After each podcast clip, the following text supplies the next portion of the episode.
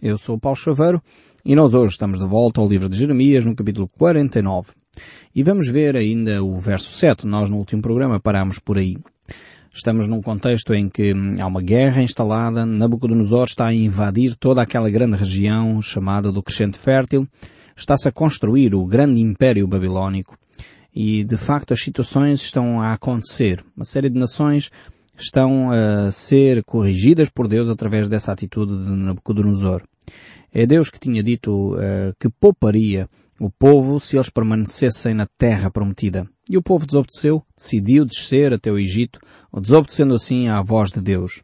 Pensavam eles que ao descer ao Egito estariam a fugir da guerra, poupar-se à guerra e ir para uma região onde havia comer. Mas na realidade eles estavam a fugir exatamente para o covil do lobo. E estavam a dirigir-se para o local onde a guerra iria ser mais acesa. Pois Nabucodonosor continuaria as suas conquistas para sul e iria defrontar-se com o rei do Egito, o faraó. E por isso mesmo as forças militares do Egito uh, estavam prontas para o combate e o Egito era a segunda grande potência daquela época. Durante vários séculos o Egito tinha sido uma superpotência e ainda continuava nesta época a ser. E Nabucodonosor, pela sede do poder, desloca-se então ainda mais para sul, tentando conquistar o Egito. Nesta, nesta, enfim, nesta atitude, eh, vai encontrar ali no meio de fogo cruzado a nação de Judá, que desobedecendo a Deus fugiu para eh, este, este campo de batalha. Eles deveriam ter permanecido na cidade de Jerusalém, o povo de Judá, no seu próprio território, e isso teria sido, sem dúvida, a decisão certa. Porque essa tinha sido a vontade de Deus. Quando nós desobedecemos à vontade de Deus, muitas vezes sofremos as consequências, porque nós não conseguimos ver o futuro. Deus sabe, porque tudo sabe, desde o eterno passado até o eterno futuro, Deus conhece. Agora, quando Deus nos alerta para determinados perigos e nós não obedecemos, realmente nós uh, ficamos surpreendidos uh, quando as consequências chegam até nós. Temos que ser um pouco mais humildes, talvez, e aproveitar aquilo que Deus já nos diz como conselhos seus na sua palavra para nós vivermos vidas tranquilas. E se nós obedecermos à palavra de Deus, certamente encontraremos muito mais paz de espírito, muito mais tranquilidade, porque podemos experimentar essa voz de Deus que fala ao nosso coração através da sua palavra. Hoje vamos procurar continuar a olhar para estes textos e vamos ver aqui mais uma profecia em relação a um povo. Um povo que foi um povo extremamente guerreiro e feroz, que era o povo de Edom. Edom, eh, só para nos situarmos, para nós entendermos quem era Edom, eh, Edom era mais ou menos um povo assim como Portugal e Espanha. Eram descendentes da mesma família. Eh, Edom eram descendentes de Esaú, que era irmão de Jacó. E Jacó, portanto, enganou Esaú várias vezes e Esaú então deslocou-se um pouco mais para sul e dá origem ali a uma grande nação que é a nação de Edom. Uh, esta nação, como eu já disse, poderia ser equiparada a Portugal e Espanha no sentido que saem da mesma família real e dão origem então a dois povos completamente distintos. Edom era uma das nações mais poderosas em termos militares naquela época também. Eh, só para nós termos ideia, foi esta, esta etnia, este grupo, eh, esta nação que construiu uma das famosas, mais famosas cidades ainda hoje conhecidas, que é a cidade de Petra. Uma cidade construída toda ela em pedra, embutida na rocha e com um acesso tremendamente difícil. Era praticamente uma cidade impossível de conquistar, tal era a sua geografia. Eu creio que se você digitar o nome Petra uh, na internet, é, provavelmente encontrará fotografias desta cidade, que é uma cidade fantástica em termos uh, arquitetónicos, mas ao mesmo tempo é uma cidade que está a viver aquilo que Deus havia dito acerca dela mesma. Vejamos o que é que Deus diz sobre esta cidade e o que é que ela hoje está ainda a viver.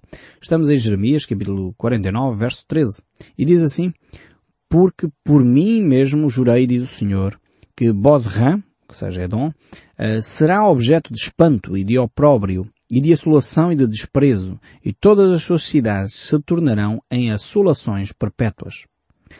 Esta profecia aqui tem o seu cumprimento à letra até aos nossos dias. É verdade que a cidade de Petra ainda hoje é uma fonte eh, de atração turística, mas na realidade é uma cidade deserta. Uma cidade que não tem, podemos dizer assim, eh, se você escrever para Petra não vai encontrar habitantes. Não há, de facto, pessoas que residem uh, naquela cidade há muitos e muitos uh, séculos. É verdade que no passado houve tentativas de recolonizar aquela cidade pela sua capacidade arquitetónica, pela sua posição estratégica, pela sua forma quase uh, impossível de conquistar. Hoje em dia consegue-se através dos aviões, mas naquela época, enfim, era através de cavalos, carroças, etc. E a entrada para aquela cidade é um estreito, uma, garganta entre duas muralhas de pedra eh, naturais, portanto, eh, rochas naturais eh, de difícil acesso, passam um ou duas, um ou dois cavalos um ao lado do outro.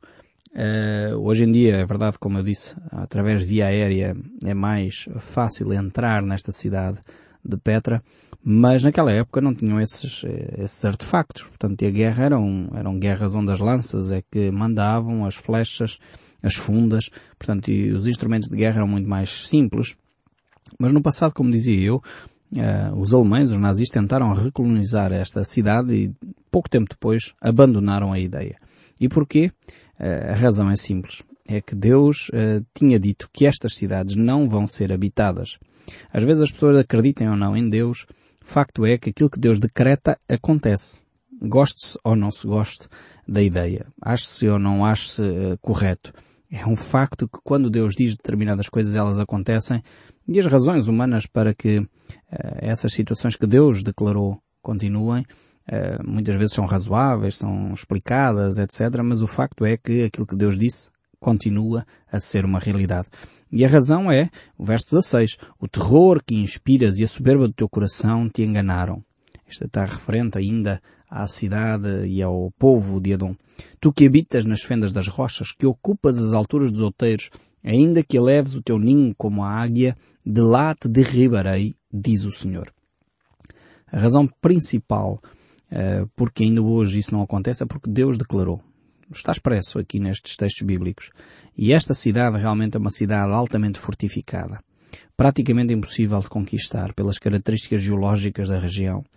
E, no entanto, uh, é uma cidade que Deus disse que iria ser destruída uma, em termos da sua habitação, as pessoas iriam desaparecer, deixariam de viver naquela cidade e, uh, de facto, aquela civilização, que era uma civilização uh, extremamente próspera, uma civilização bastante poderosa para a sua época, uh, deixou de existir. Hoje ninguém fala em Edom. Não se conhece esta nação, não se conhece este povo. Realmente eles desapareceram do mapa, podemos dizer assim. E isto deveria nos fazer refletir mais uma vez, eh, fazendo aqui um pequeno parênteses sobre a nossa própria história, a história do Ocidente, da Europa Ocidental atual, nós deveríamos fazer eh, alguma paragem para refletirmos seriamente o caminho que estamos a tomar.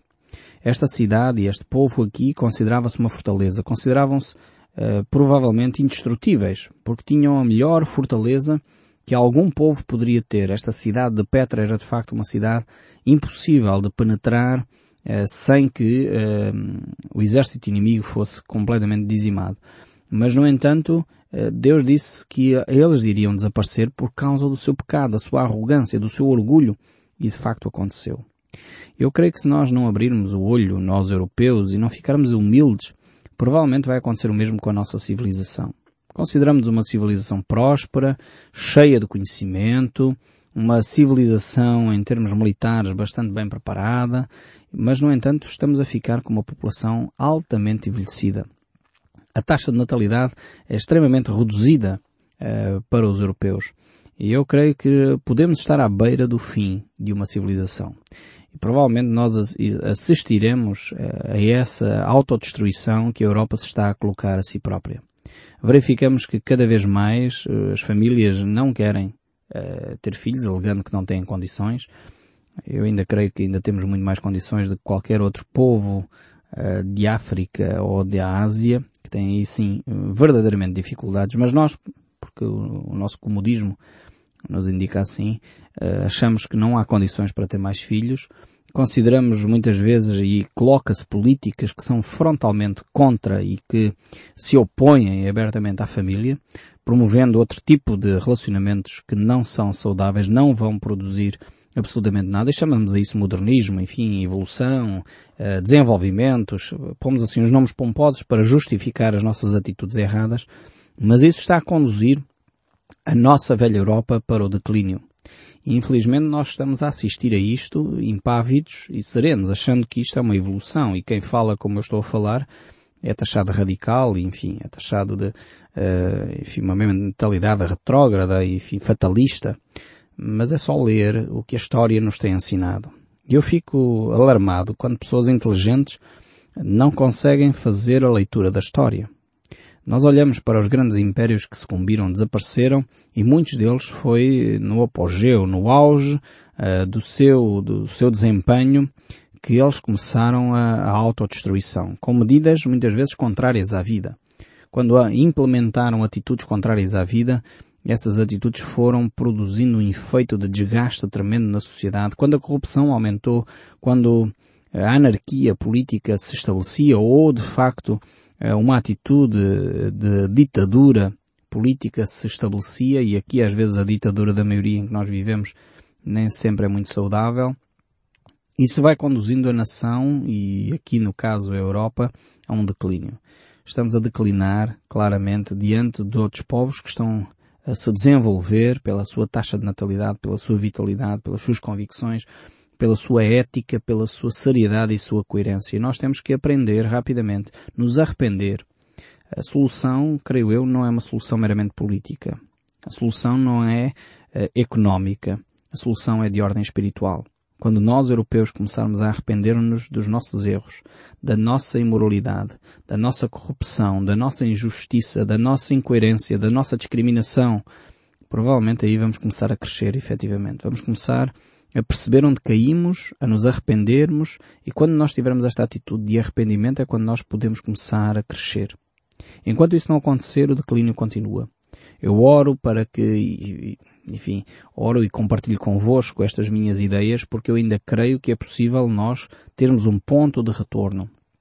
Ainda é possível, se nós nos voltarmos para Deus, voltarmos a ser uma sociedade com impacto no mundo. Nós estamos a assistir diariamente ao declínio da Europa.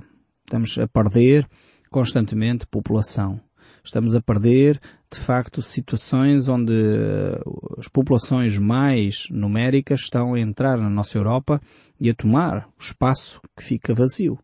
E nós não nos estamos a perceber disto.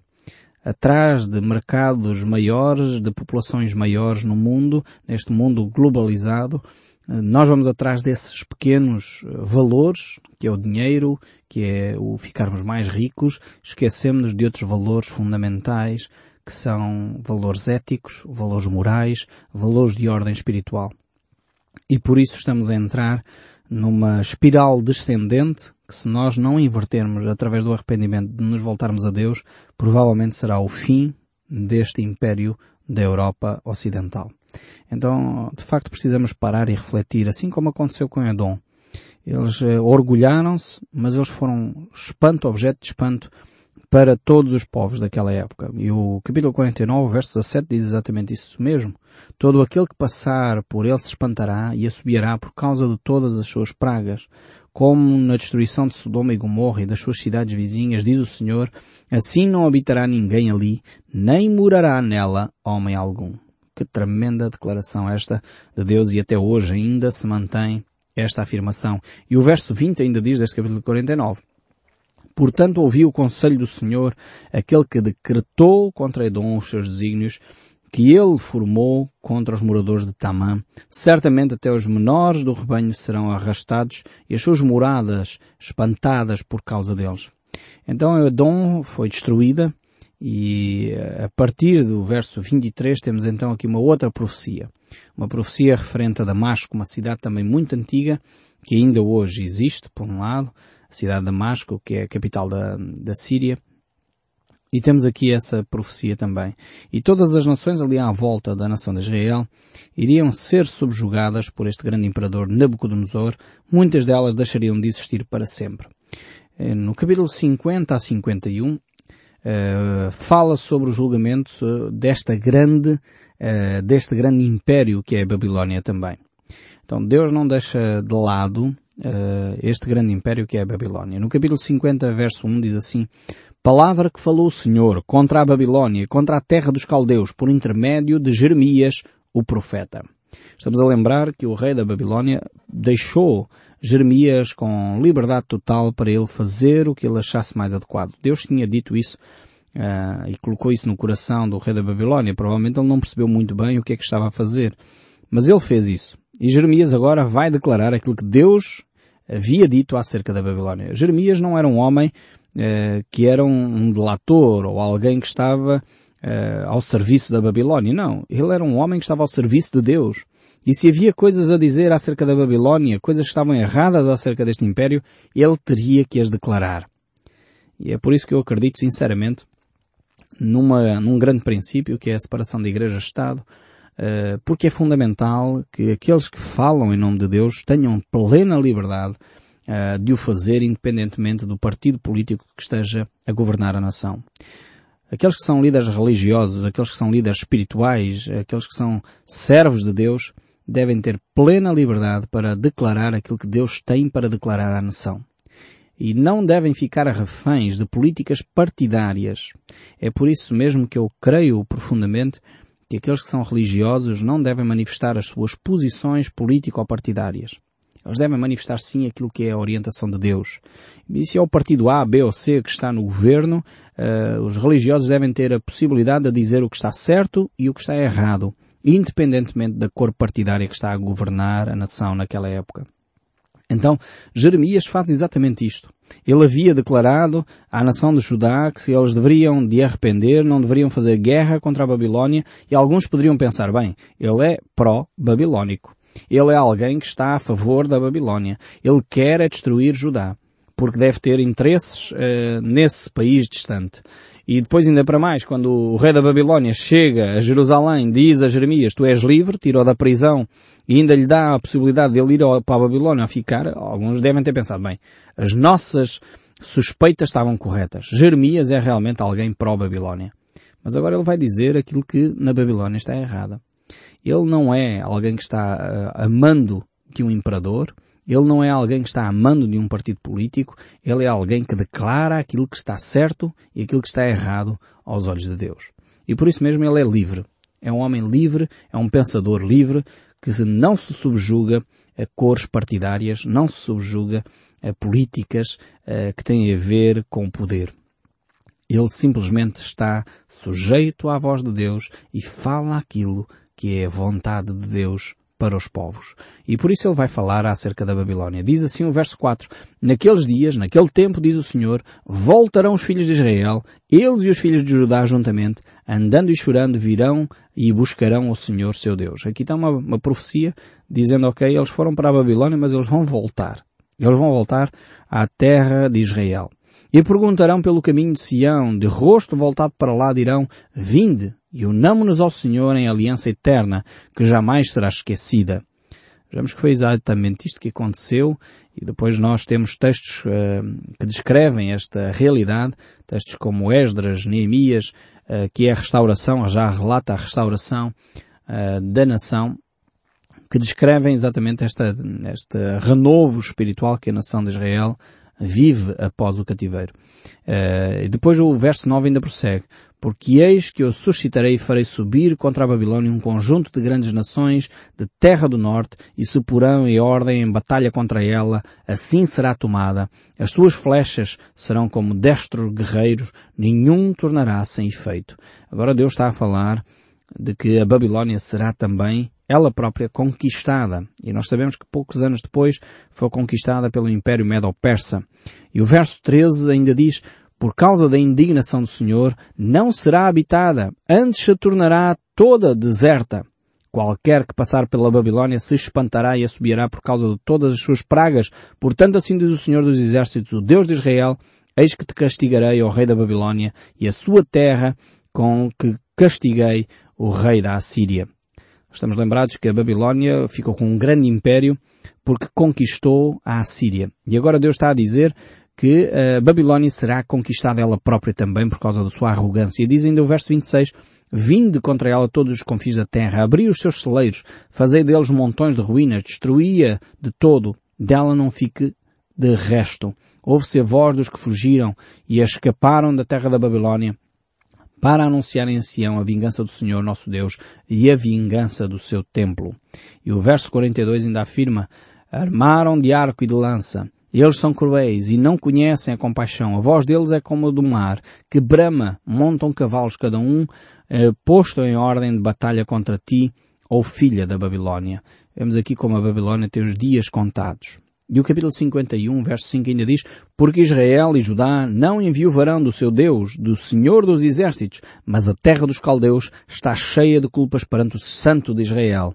Repentinamente caiu a Babilónia, ficou arruinada, lamentai por ela, tomai bálsamo para as suas feridas, porventura sarará? Eis que eu sou contra ti, ó monte, que destróis, diz o Senhor, que destróis toda a terra, e estenderei a mão contra ti, e te revolverei das rochas, e farei de ti um monte em chamas. De ti não se tirarão pedras, nem para os ângulos, nem para os fundamentos, porque te tornarás em desolação perpétua, diz o Senhor. E esta profecia foi vivida de uma forma indescritível, exatamente como Deus a proferiu aqui. E de facto a Babilónia caiu nas mãos dos medo-persas de uma forma repentina e até hoje a chamada oitava maravilha do mundo antigo continua sem ser habitada. Porquê? Porque Deus declarou. A voz de Deus, quando é proclamada, ela não falha. E é esta a confiança que nós temos na palavra de Deus. É que Deus, quando promete, Ele cumpre. E esta segurança deve invadir o nosso coração. E eu espero sinceramente que o som deste livro continue a falar consigo, mesmo depois de desligar o seu rádio. Deus o abençoe ricamente e até ao próximo programa.